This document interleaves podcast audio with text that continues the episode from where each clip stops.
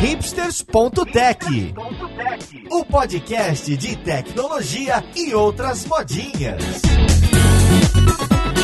Olá, ouvinte, seja bem-vindo a mais um episódio do Hipsters.tech. Eu sou Paulo Silveira, o host desse podcast, e mais uma vez estou trazendo aqui o tema de startupismo, que o pessoal pede, o pessoal gosta, o pessoal também reclama bastante. O papo de hoje vai ser sobre o ecossistema de startups no Brasil, mais especificamente em São Paulo, que tem acontecido coisas bem legais, que tem um espaço de coworking fazendo um trabalho excelente na cidade, que é o Cubo, e tô trazendo para conversar algumas pessoas que realizam esse trabalho e fazem parte do dia a dia lá do time do Cubo. Então você que tá procurando onde levar sua startup para crescer e tá cansado de ficar de pijama em casa, ou mais ainda, ainda tá procurando uma posição para trabalhar dentro de uma startup e quer conhecer algumas oportunidades, o podcast hoje é para você. Então vamos lá pro podcast.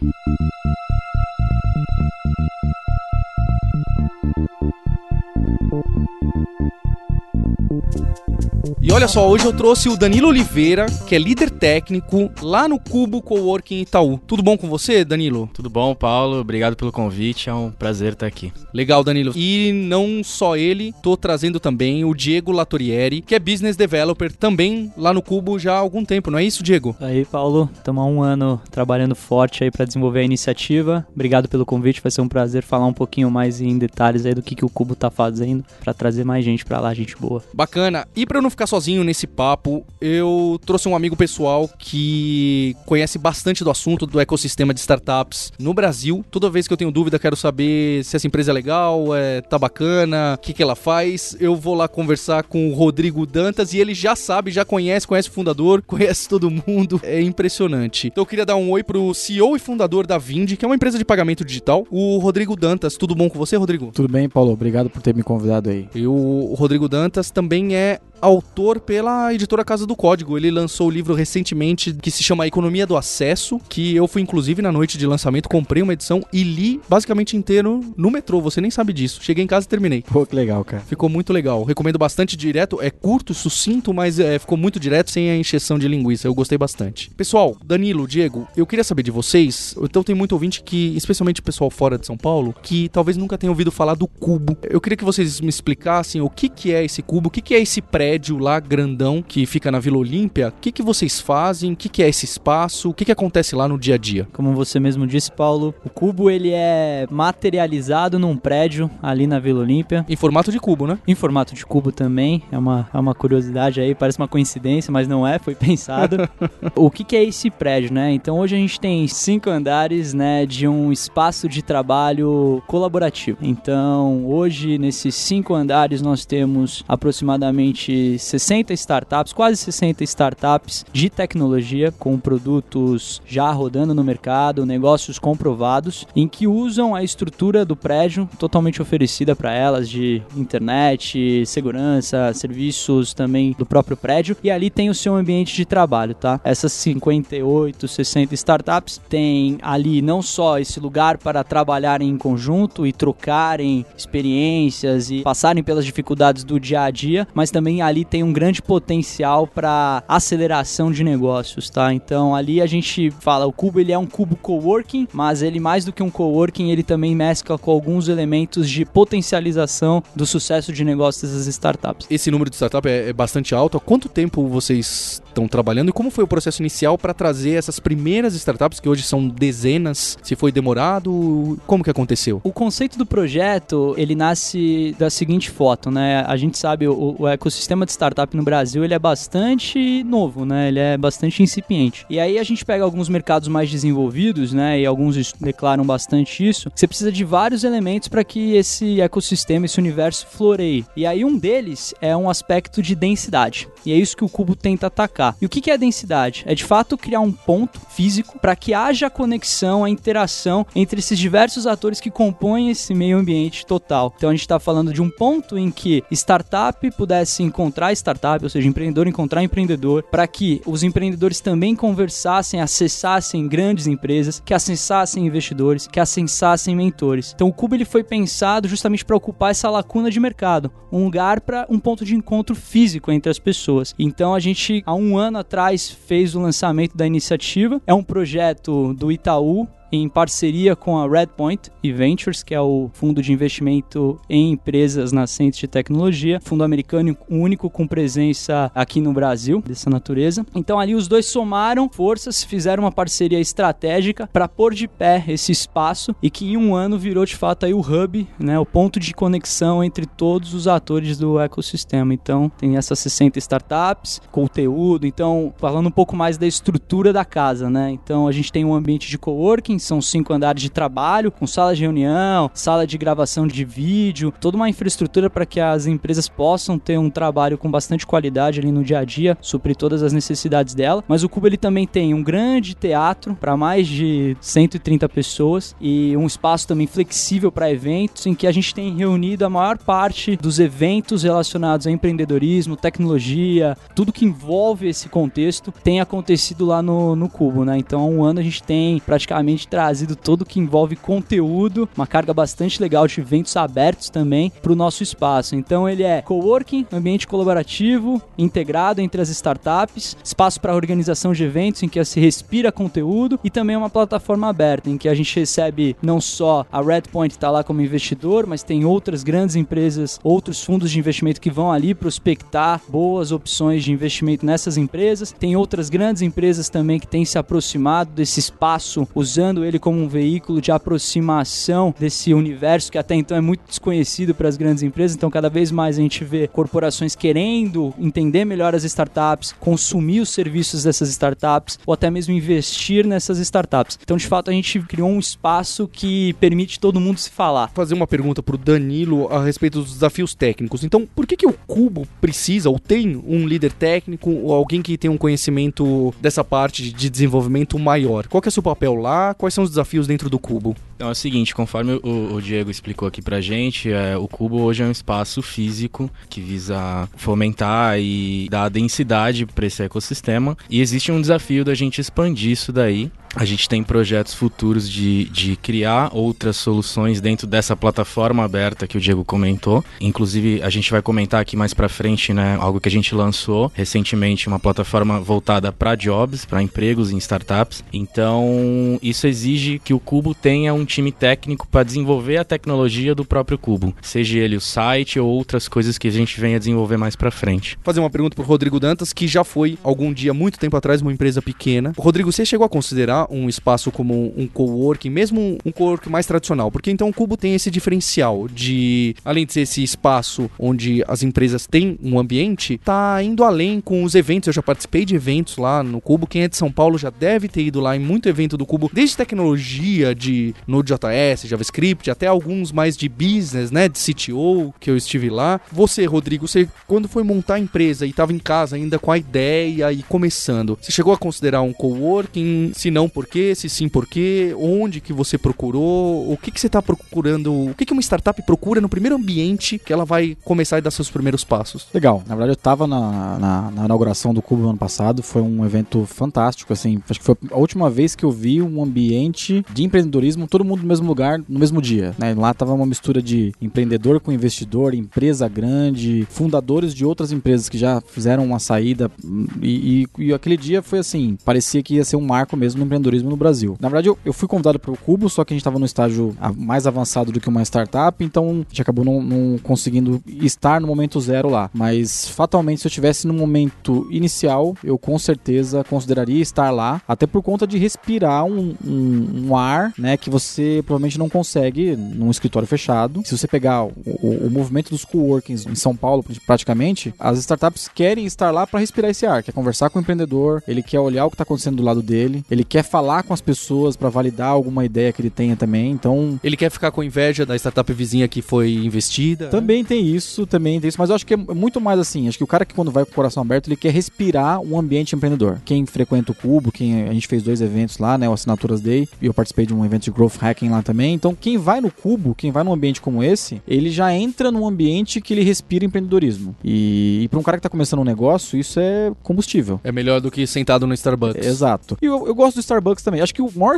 maior coworking ainda brasileiro é Starbucks, porque os negócios são montados lá, assim, quase que diariamente. Mas eu acho que o espaço como o Cubo ou, e como outro, outro ambiente parecido assim, ele tem um valor um pouco maior porque ele já tem gente lá realizando. Quero fazer um adendo do Starbucks. O problema é que hipster, que é hipster mesmo, fala mal do café do Starbucks, né? Então vai falar que tem que ser no Coffee Lab, tem que ser ali no Mirante, que esse É café bem isso, não se encaixa. Então acho que é algo que a gente tem que provar aqui pra ver se realmente tem futuro cubo, é se o café lá é, é bom mesmo, né? Tirar essa A dúvida. gente tem um parceiro no nosso café ali, muito bom. Ah, é? Inclusive o café, ele, o prédio do Cubo ele é fechado, o ambiente o coworking para as startups selecionadas. Pode entrar um pouco mais no detalhe aqui do processo para ter sua startup lá dentro É da que a casa. gente quer saber. Mas o espaço, existe espaço aberto, não só o auditório ali para você que quer ir nos eventos e consumir todo esse conteúdo de empreendedorismo, tecnologia que existe lá, negócios. Mas tem o café público, é um parceiro nosso lá, um puta café e todo dia tá super lotado ali a- as mesas ali fora, pessoal fazendo reunião, inclusive muita gente que nem tem cadeiras no próprio espaço de coworking, residentes estão ali frequentando o nosso café. Então todo mundo convidado. Acho que esse é um dos maiores sinais de sucesso, que as pessoas querem ficar próximas, mesmo sem estar dentro, elas querem ficar próximas, são atraídas ali, é um imã que elas sabem que estarão ao lado de outras pessoas que têm pensamentos diferentes e que eles podem aprender e, e consumir.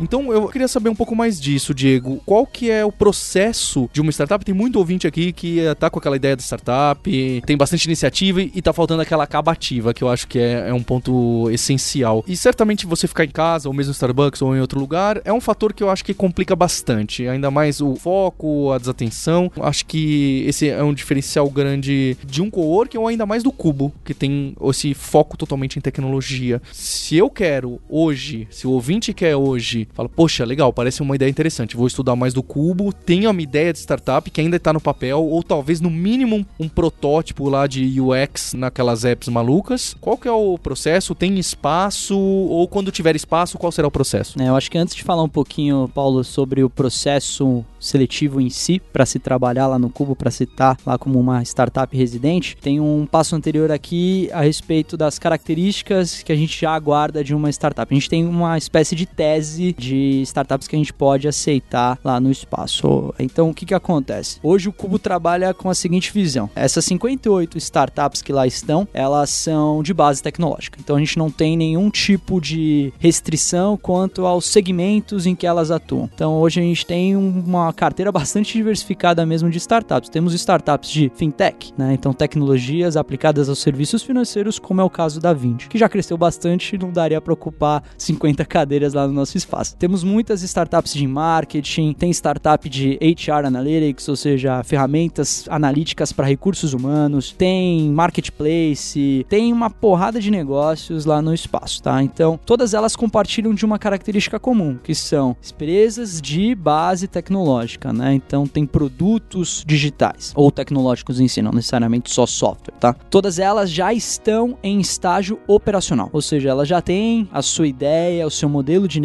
negócios minimamente validado, tá? Então, ela já saiu da fase da, da ideação, da prototipação, elas já estão no mercado, elas já estão operando, já tem clientes, tá? A gente recebe diariamente vários pedidos, várias solicitações de pessoas que têm ideias de empreendimento e a gente fica muito contente com isso, porque você vê o quanto que a gente, não só a gente, mas todas as iniciativas envolvidas estão estimulando esse sentimento de empreendedorismo na população. Mas a gente ainda está num, talvez num, num ciclo de vida da startup num passo seguinte, tá? A gente sempre indica, então, no caso, se você tem um negócio, uma ideia que está começando, está fazendo seu MVP, seu mínimo produto viável, um protótipo, a gente recomenda uma aceleradora, talvez, que é uma outra instituição, um outro tipo de órgão fomentador desse universo, tá? Então a gente trabalha com empresas já constituídas. Se você já tiver uma startup que está no mercado, o que, que a gente tem de processo seletivo, tá? Nós temos o Cubo, como eu falei, ele é um projeto do Itaú, ele é uma associação sem fins lucrativos, isso é muito legal de falar também, né? Então nós somos uma non-profitable lá, a gente não visa lucro, pelo contrário, a gente tá ali com o papel de ser fomentador mesmo. Então ela tem o Itaú e a Redpoint, e o Itaú e a Redpoint, obviamente, participam de todo esse processo seletivo das empresas que lá vão estar. Então a Redpoint tem uma grande experiência em termos de avaliação de negócios que tem um grande potencial de sucesso. Então eles trazem esse espírito de investidor para o ecossistema, para a gente de fato reunir as melhores empresas. E o Itaú também tem toda a sua capacidade de avaliar um negócio e na verdade a gente não, não tem nenhum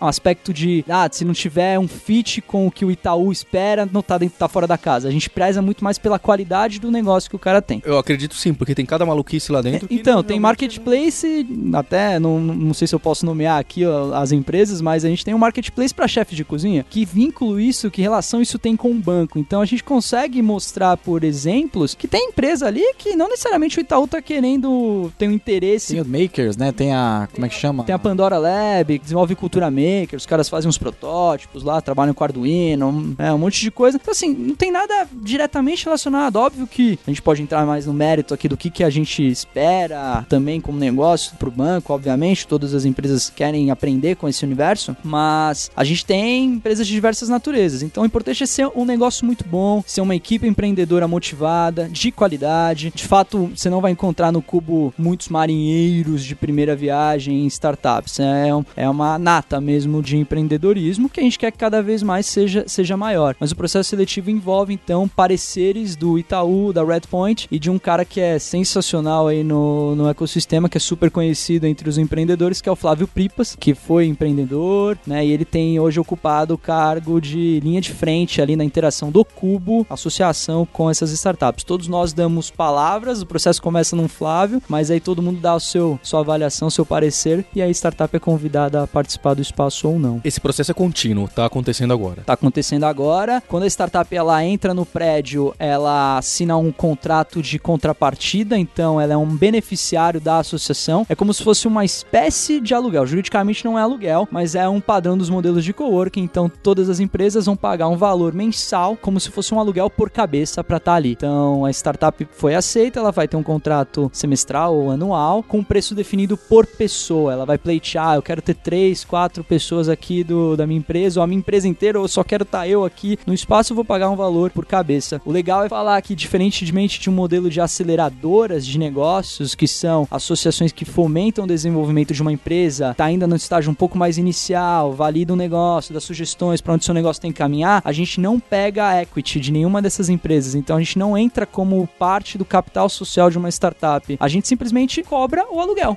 por cabeça. Então eu não ingesso o negócio desse cara, eu não crio um acionista logo de cara no negócio dele e gera um comprometimento. Eu não faço ele perder nenhum tipo de valor que ele tem de propriedade no negócio. Eu, Diego, eu já tava achando que eu ia entrar lá e o Itaú ia me comprar por um bilhão, ia virar um unicórnio assim da noite pro dia. Não, não vai acontecer assim tão fácil. Então. então. Posso emendar uma pergunta com claro. essa? Que acho que é. Conheço bem o Itaú, também fui, fui da casa do Itaú, né? Então, eu acho que o Itaú vai começar a olhar algumas oportunidades internas com outros olhos, porque tá dentro do ambiente dele ali. É esse, deve ser esse o objetivo, imagino eu. Isso que eu imagino quando? Qual que é o estágio que vocês estão, né? A gente tinha o Banco Neon que tava lá dentro, a gente tem outras fintechs lá, mas qual que é o momento, ou vocês enxergam se esse momento vai chegar ou não, do banco falar, não, esse eu quero participar estrategicamente? É, hoje a verdade é que não existem conversas nesse sentido, tá? De compra. Talvez é uma prerrogativa, é uma opção, mas não existe. Isso é muito legal, porque muita gente que vai lá, outras grandes empresas nos questionam. Mas vocês já pegam equity? Vocês têm exclusividade aqui? Não, o Cubo é uma plataforma aberta, isso é muito legal. Então, se algum outro banco, por exemplo, for até o Cubo ou chegar em alguma das startups que estão residentes lá, porque a gente consegue no site, você consegue ver a relação de todas elas, o caminho é livre, não tem problema. Na verdade, assim, o que a gente tem como mantra é: o cara tá no nosso quintal, vai, tá na nossa casa, então a gente tá construindo ali um relacionamento de base com eles para tentar desenvolver. O que a gente tem hoje o Itaú em grandes interesses no Cubo, quais são? Primeiramente é desenvolver, fomentar um ecossistema. Por quê? É, a gente sabe que várias indústrias foram disrompidas ao longo desses últimos anos pela tecnologia. Então a gente pega aí a indústria de transporte público dos táxis. O Uber causou um barulho extremo. Você pega a indústria hoteleira, o Airbnb. Então é natural, a indústria financeira é a maior que tem. Então a gente sabe que essas tecnologias elas estão pipocando. O radar de fintechs hoje no país é enorme e a gente sabe que esses caras têm uma capacidade de inovação muito grande. Então, em vez de olhar eles como concorrentes, Inimigo. inimigos, não, a gente tem muito a aprender com eles. E é isso que o Itaú quer, né? Com essa iniciativa, não só o Itaú, mas as grandes empresas que lá estão com a gente como patrocinadoras ou que até mesmo visitam o espaço. Elas querem aprender com essas startups. Como é que elas operam? Qual é o modelo de trabalho, a cultura que elas trazem? Quais são as tecnologias, as tendências em tecnologia que esses caras usam? Ali é um celeiro de aprendizado pro banco banco se transformar. E às vezes o banco não vai se transformar só olhando, aprendendo e desenvolvendo as suas próprias iniciativas. A gente pode olhar esses caras como parceiros. Então tem conversas hoje do Itaú com startups do Cubo, não vou citar nomes aqui, mas sempre na linha de trabalhar como parceiro, de contratar, de trazer talvez aquele potencial, a escala, o volume de negócios que a startup não tem, mas ela vai encontrar num banco grande ou numa grande empresa que lá está, tá? Então esse é um dos nossos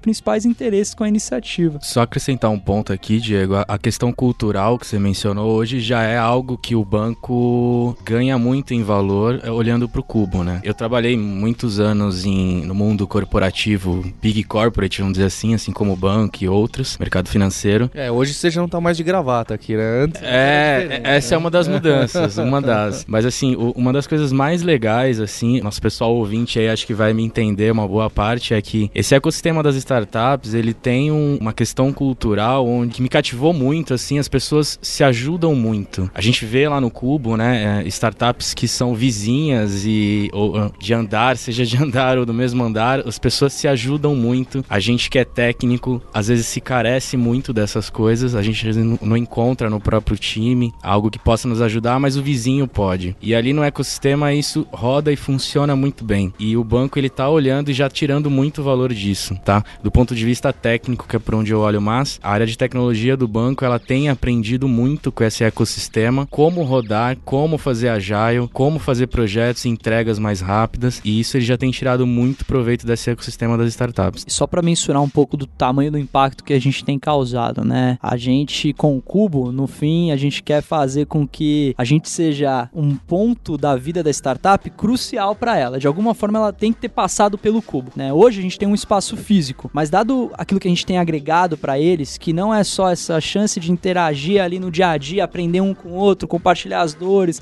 pedir socorro, ver o que o cara fez, o próprio potencial de gerar negócio através do Itaú, de grandes empresas, que muitas dessas empresas que lá estão, dessas startups estão sedentas por isso. O que, que a gente quer fazer também é que essas empresas elas consigam de fato ver o, o, o cubo como algo, putz, um sonho de consumo tá ali. E a gente hoje tem trabalhado para fazer com que elas tenham a, a, ideia é que esse projeto ele vá evoluindo para de fato ele poder ser mais aberto ainda, atingir um maior número de empresas. O Danilo comentou um negócio importante aqui que é colaboração, né? Tive uma experiência recente agora com o ambiente empreendedor do mesmo um ecossistema que eu, eu acho que é o ecossistema mais forte que a gente tem no país hoje, que é o São Pedro Valley. Eu tava negociando um contrato com uma empresa de lá, na verdade tinha um vendedor negociando. Dantas, contextualiza um pouco, São Pedro Valley, onde fica? São que Pedro que Valley é? é? uma comunidade de empreendedores, eles apelidaram essa comunidade lá em Minas Gerais, que foi capitaneada por cinco ou seis empreendedores na época, e os, e os caras se autotitularam São Pedro Valley, que é o, o miolo lá do, em, em, Belo Horizonte, né? E eu achei um negócio é, interessante que um dos vendedores da Vind estava negociando um contrato, e o empreendedor lá falou, cara, eu fecho com vocês, mas vocês conseguem fazer um desconto para todas as startups de São Pedro Valley? Aquilo, quando chegou no meu colo, eu falei, cara, olha, olha a, a mentalidade, e olha a mentalidade do cara, né? Acho que é isso que o, que o Cubo também traz um pouco, assim. Você consegue trazer valor para dentro do Cubo também? Eu conheço bastante gente que tá no Cubo, né? A Verius, a Pandora Lab, fui pro Vale do Silício com a Camila, que tá lá também com a escola. E eu, eu sinto isso mesmo, assim. Ah,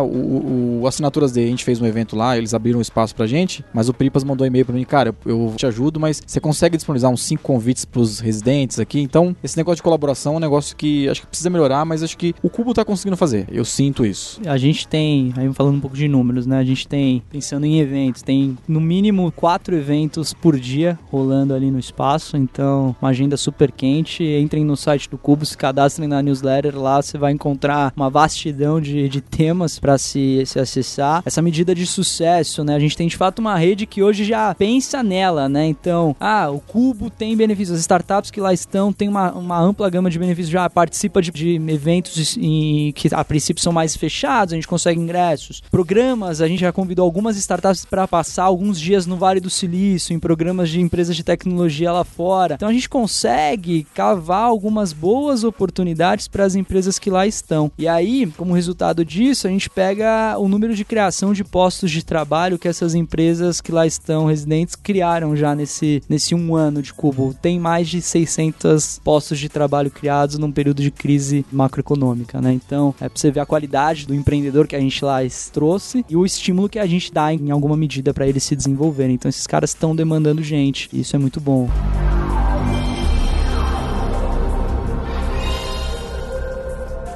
Um outro ponto interessante do envolvimento de um banco grande de varejo em uma iniciativa como essa é enxergar que o pessoal, as grandes corporações estão de olho na inovação e sabem que não podem ficar paradas. E, e mais ainda, um ponto que eu acho crucial é elas enxergam que se tentassem fazer uma iniciativa dessas dentro da própria empresa, junto com o que já existe, junto com o pessoal que já trabalha daquela outra forma, seria bem mais complicado. Acho que o Cubo ter nascido da Redpoint com o Itaú fora da casa deles, em da corporação, me chama bastante atenção. Acho que faz todo sentido e depois trazer essas informações dentro da corporação. Acho que então o Cubo também é um exemplo para as grandes empresas de como você farejar a, a, a inovação, ficar próximo dela, sem aquela ideia maluca de ah, agora nós vamos ter aqui uma salinha, aquele pessoal ali vai inovar e esses outros vão misturar todo mundo junto que depois vai dar certo, que a cultura antiga acaba canibalizando essa tentativa. Faz sentido? Faz. Eu acho que o fato do Cubo ter nascido como uma associação, que é um CNPJ do próprio banco, mas ele nasce com um grau de autonomia bastante importante. Então, a gente toca o Cubo para que ele se desenvolva, ele enquanto projeto, ele enquanto associação no seu objeto social. Então, esse é um fato crucial para o sucesso da iniciativa. O que é legal é que a gente recebe muitos elogios de todas as outras grandes empresas que buscam ativamente se aproximar do Cubo, porque eles falam: vocês criaram aqui de fato um veículo extraordinário para a gente também aprender com essas startups. Então, o banco ele não há, não é, nem a Redpoint, eles não são exclusivistas no uso desse valor ativo que a gente criou, né? Então, tem lá, meu,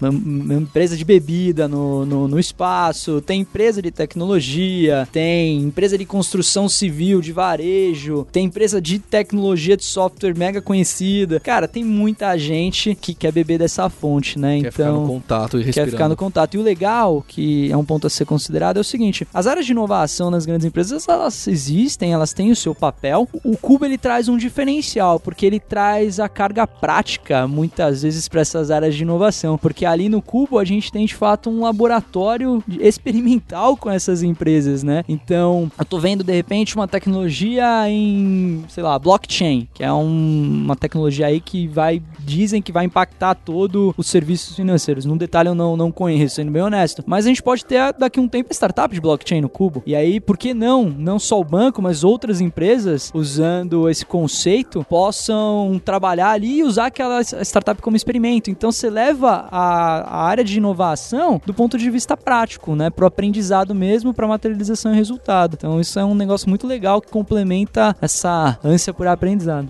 É, e nisso pode ser até um, um impacto, vai ter um impacto até no diretor de inovação, né? Porque agora vocês estão bebendo inovação na fonte mesmo. Aquilo pode se tornar uma plataforma de inovação, várias empresas também. E isso é legal porque está validando a chegada, por exemplo, do Google Campus, né? Que veio também com uma força de ser uma plataforma também. Óbvio que a atribuição dos dois são diferentes, mas eu acho que cabe mais uns cinco ou seis espaços como esse em São Paulo. E falta, se você pegar as aceleradoras que fazem trabalho sério em São Paulo, eles não conseguem case e os coworkings bons, eles não têm lugar para empreendedor bom. Então acho que mais uns, uns, seis prédios iguais a esse, se fosse do Itaú ou de, ou de outra empresa, acho que caberiam aqui em São Paulo. Ah, Tenho certeza disso. Se o Itaú criar ainda o paralelepípedo, o, o, a pirâmide, assim, o tetraedro, acho que dava, cabia, né? Dava pra encher. Não, e a gente trabalha, né, não só a, o Cubo, mas as outras aceleradoras de até de outras empresas, o próprio Google Campus, para que esse negócio fique cada vez mais pipocando boas ideias, bons negócios e que a gente tenha necessidade de criar outros espaços mais, não só em São Paulo, porque eu acho que a gente tá, de fato, a gente fala que o Cubo virou o hub mesmo aqui em termos de efervescência efervescência desse universo, mas, poxa, tem muita coisa para fazer. Tem outros polos, outros centros de empreendedorismo que também estão se formando e também estão se desenvolvendo e que precisam daquele boost. Então você pega São Pedro Valley, é uma comunidade bastante interessante. Tem várias startups lá muito boas. Inclusive a gente tem uma lá em casa, que é a Sambatec. Os caras são. A Simpla tá lá também. Né? A Simpla também tá lá, uma plataforma para você fazer gestão e etiquetagem de eventos. Então, assim, tem lá Belo Horizonte, por que não Pernambuco, Floripa. Então tem muito lugar, tem tem muita gente empreendendo. Administrar um prédio, gerir um prédio desse, operação física é muito complicado, tá? Mas de fato a gente quer que um dia a gente tenha densidade suficiente em todos esses lugares. Existem, acho que, algumas discussões nesse sentido. O projeto ele vai evoluir, a gente pode falar um pouco mais aqui, mas a gente sabe que dá para impactar mais empresas, talvez num meio mais digital, aqui um pouco de canais mais eletrônicos, a gente construir relacionamento com outras boas startups de outras praças através de um, um ambiente mais virtual. A gente consegue, é para isso que a gente está trabalhando algumas coisas nesse sentido.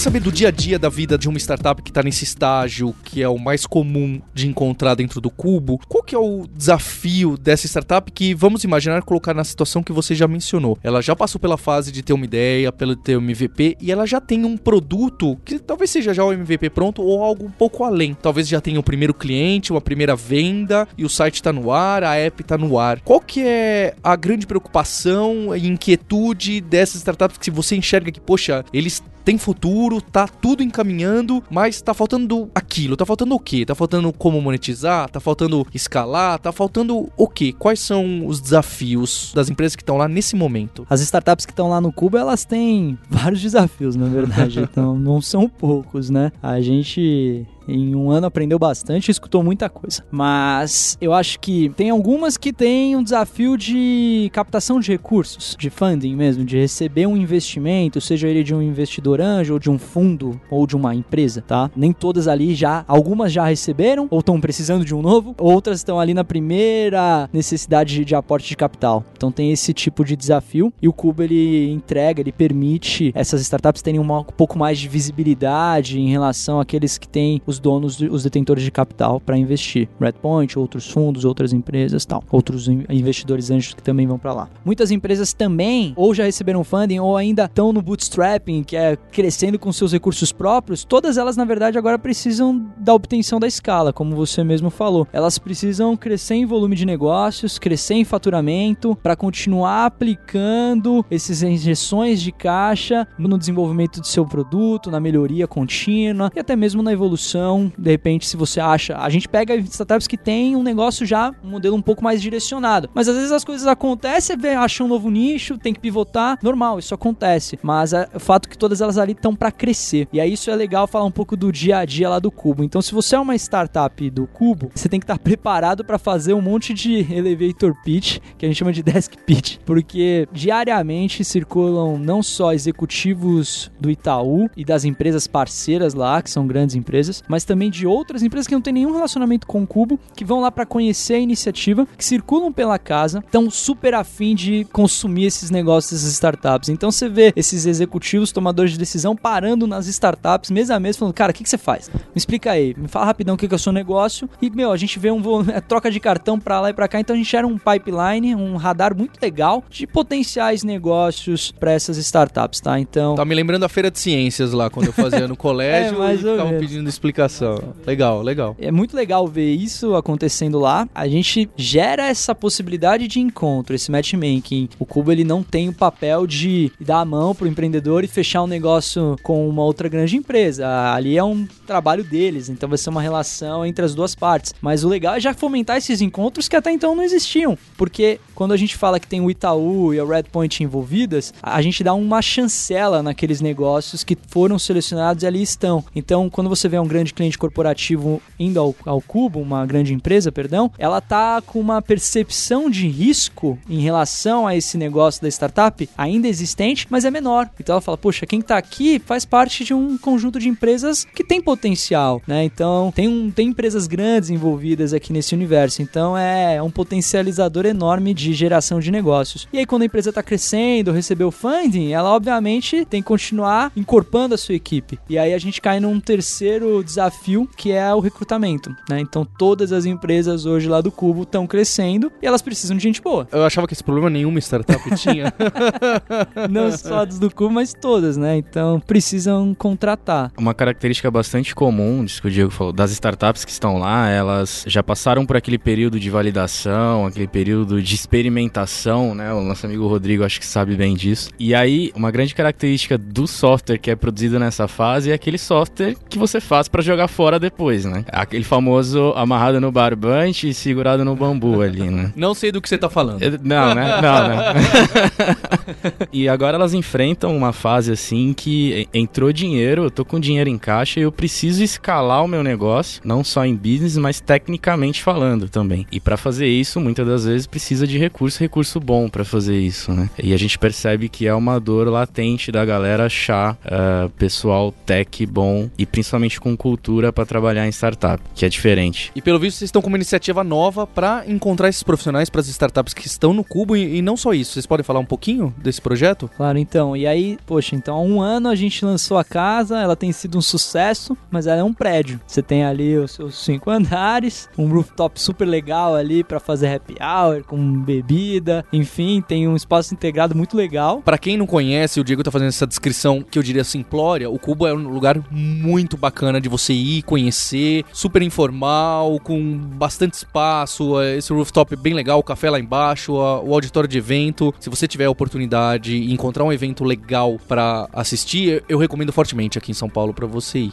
Desculpa. Não, imagina. É muito bom mesmo, um ambiente extraordinário assim, e a gente tem uma integração bastante forte em todo mundo, usando lá todos os espaços, rooftop, tem cerveja todo dia ali, se você for parar para pensar. Isso é bem legal. Mas de fato, é, então em um ano a gente entregou muita coisa, só que a gente tem que fazer mais. O ecossistema aí, esse universo pede mais auxílio. Como eu falei, talvez replicar prédios seja difícil, a gente não vai ter o mesmo nível de sucesso, não sei, de uma operação que a gente tem hoje física ali. Mas por que não evoluir o impacto do cubo atingindo mais startups para além daquelas 50 e poucas, quase 60 que nós temos. É, tem muita gente boa fazendo negócios fora do, de São Paulo, fora do Cubo, e precisando de ajuda nessas três, desses três dores que a gente comentou. Então hoje a gente tem evoluído a iniciativa no sentido de ter estabelecer um relacionamento um pouco mais digital com essas startups, e a primeira delas é uma sessão ali no nosso site, hoje é um MVP de jobs. Então a gente tem reunido ali diversas vagas de diversas boas startups startups do país. Então, gente, não só do Cubo. Não só do Cubo, isso é muito legal. Então, a gente está há um mês mais ou menos com esse site no ar. Qual que é o site, Diego? É, é no próprio site do Cubo, você vai entrar lá cubo.network/jobs. A gente está deixando o link aqui embaixo para quem quiser dar uma olhada e uma fuçada. Exato, e lá tem então mais de 400, quase acho que os 400 vagas hoje. É, essa semana deve ter chegado em 400 já. 400 vagas de startups e boas startups aí quando eu falo, são as residentes do Cubo que passaram por um processo seletivo, óbvio, mas tem um monte de startup que não tá lá e que é investida de fundo. Né? Então tem, eu não, não, sei se eu posso citar aqui algumas, mas tem Gabolso, tem 99 Taxas, Get Ninjas, Get Ninjas, resultados digitais, cara, são as que estão fazendo um puta barulho, um trabalho muito legal, é, investidas, a maior parte delas por outros fundos. Estão lá com muita oportunidade, não só muita coisa em negócios, ou seja, pessoas que precisam trabalhar em marketing, finanças, RH, é design e muita vaga para dev, cara, muita vaga mesmo. E a gente quer no fim tá criando um site ali que vai ser. O nosso objetivo é criar o maior portal de vagas em startups, nas melhores startups. É isso que a gente quer criar. A gente quer dar uma vitrine para ser a referência para quem quer trabalhar. Cara, é ali que eu vou encontrar as melhores vagas, porque as melhores startups vão estar por ali. Danta, você já colocou suas vagas da Vind lá no. Não, ainda não. Na verdade, eu tô sabendo essa novidade hoje. Pois é. Né? Então, é. É, isso é um, uma, um gargalo bem grande em empresa de tecnologia no Brasil. E eu acredito também que tem, um, tem que fazer um movimento inverso, que tem muito executivo de grande empresa que queira trabalhar em startup e provavelmente ele vai acessar essas vagas e falar, opa, peraí, então eu, eu posso também trabalhar numa startup, né? Né? O Cubo pode virar uma plataforma também fazendo um movimento inverso. E também tirando bons caras de tecnologia de grandes corporações. Que agora, acho que tem um momento que está acontecendo agora, eu vi isso em algumas startups, é cara que já fez um pé de meia, já está numa idade de 40 e poucos anos e fala, pô, eu acho que agora eu consigo ser empreendedor, eu conheço de tecnologia, eu acho que eu consigo trabalhar ou ajudar uma startup. É, e, está acontecendo nesse exato momento agora, e eu acho que a plataforma pode servir para isso também. Não, Dantas, agora você vai pôr a sua vaga lá amanhã com a gente. Não,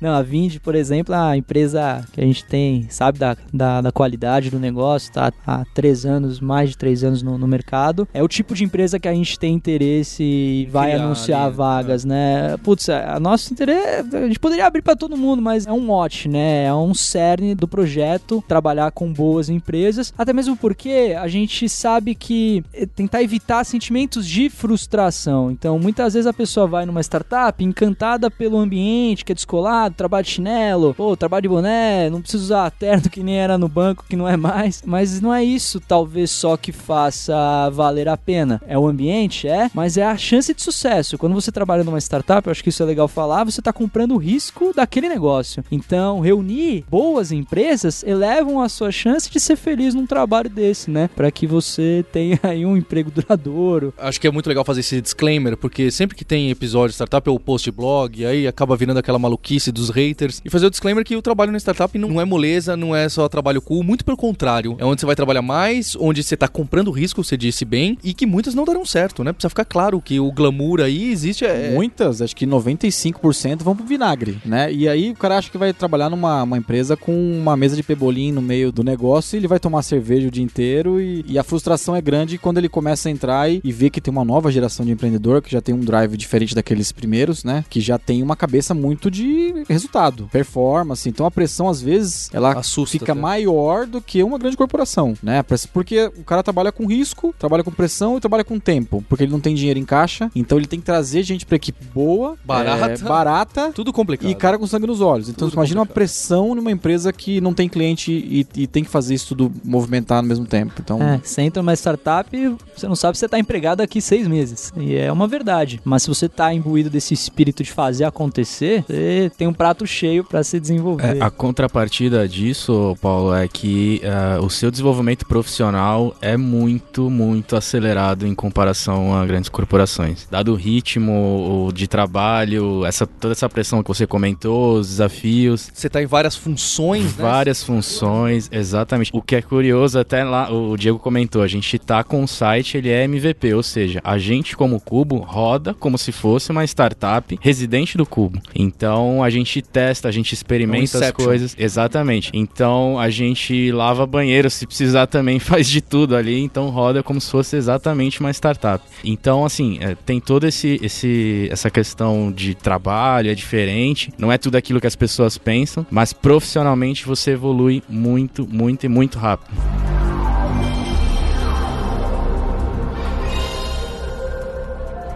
Algo legal pra colocar foi um evento que vocês fizeram alguns meses atrás pra tentar garimpar tanto o pessoal de técnico, desenvolvedores, quanto também de business, né? Lá no Cubo pras startups. Vocês fizeram tipo um feirão do emprego ali das startups e foi assim que a gente se conheceu, correto? O Dove colocou a gente em contato, apresentou o Dove lá do Descomplica e, contou um pouco da minha história e que aqui na Kaela na Lura a gente tem muito aluno que tá sempre atrás de encontrar um outro emprego interessante ou, ou conhecer mais mesmo do ecossistema de startups. E queria que vocês falassem um pouquinho desse evento, como foi. Claro, foi assim que Cubo e, e Carrelon né, passaram a conversar. A gente já tinha programado uma data para pôr esse site no ar, né, fazer a publicação dele. Por trás ali dos panos a gente estava trabalhando ativamente na construção dessa base de vagas para as startups e a gente tomou por bem, ah, putz, vamos fazer um evento aqui, um feirão mesmo. Então a gente teve dois dias muito intensos lá na casa, na verdade foram duas noites. Uma primeira noite em que todas essas startups que a gente acionou e que tinham vagas abertas trouxeram suas equipes, seus CEOs, seus fundadores, seus, seu pessoal do RH para tratar e conversar e fazer um networking bastante ativo com candidatos, pessoas interessadas em trabalhar nas áreas de negócio dessas empresas e também com as áreas de design. E num segundo dia, daí a nossa proximidade já, trouxemos uma série de pessoas, candidatos interessados em trabalhar nas vagas de desenvolvimento, de TI dessas startups, né? Então, obviamente, eu fui, a gente foi procurando, não, a gente precisa encontrar boas referências, empresas aqui que tenham acesso a uma vasta rede de talentos, né, de pessoas muito qualificadas nessa comunidade de desenvolvedores também. E aí foi que o Dove nos apresentou e a gente falou, putz, prato cheio aqui a Kaelon, acho que a gente consegue divulgar Kaelon e Alura é, e trazer um volume legal de candidatos para esses dois dias. E foi impressionante que a gente teve mais de mil inscritos no somatório desses dois dias. Não tinha mais espaço na casa, com a fila lá no, no dia lá fora, a bagunça.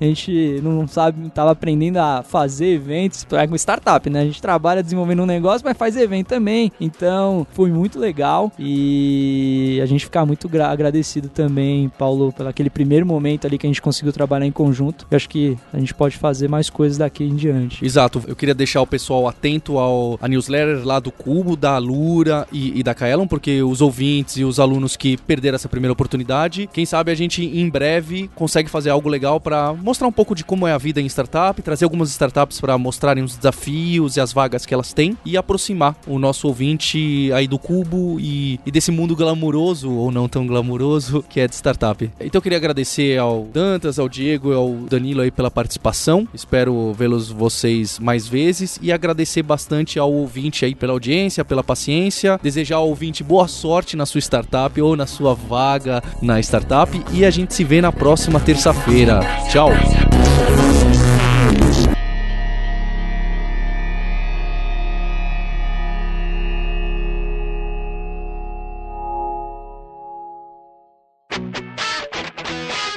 Você ouviu o hipsters.tech, produção e oferecimento alura.com.br, cursos online de tecnologia e Kaelon, ensino e inovação. Edição Radiofobia, podcast e multimídia.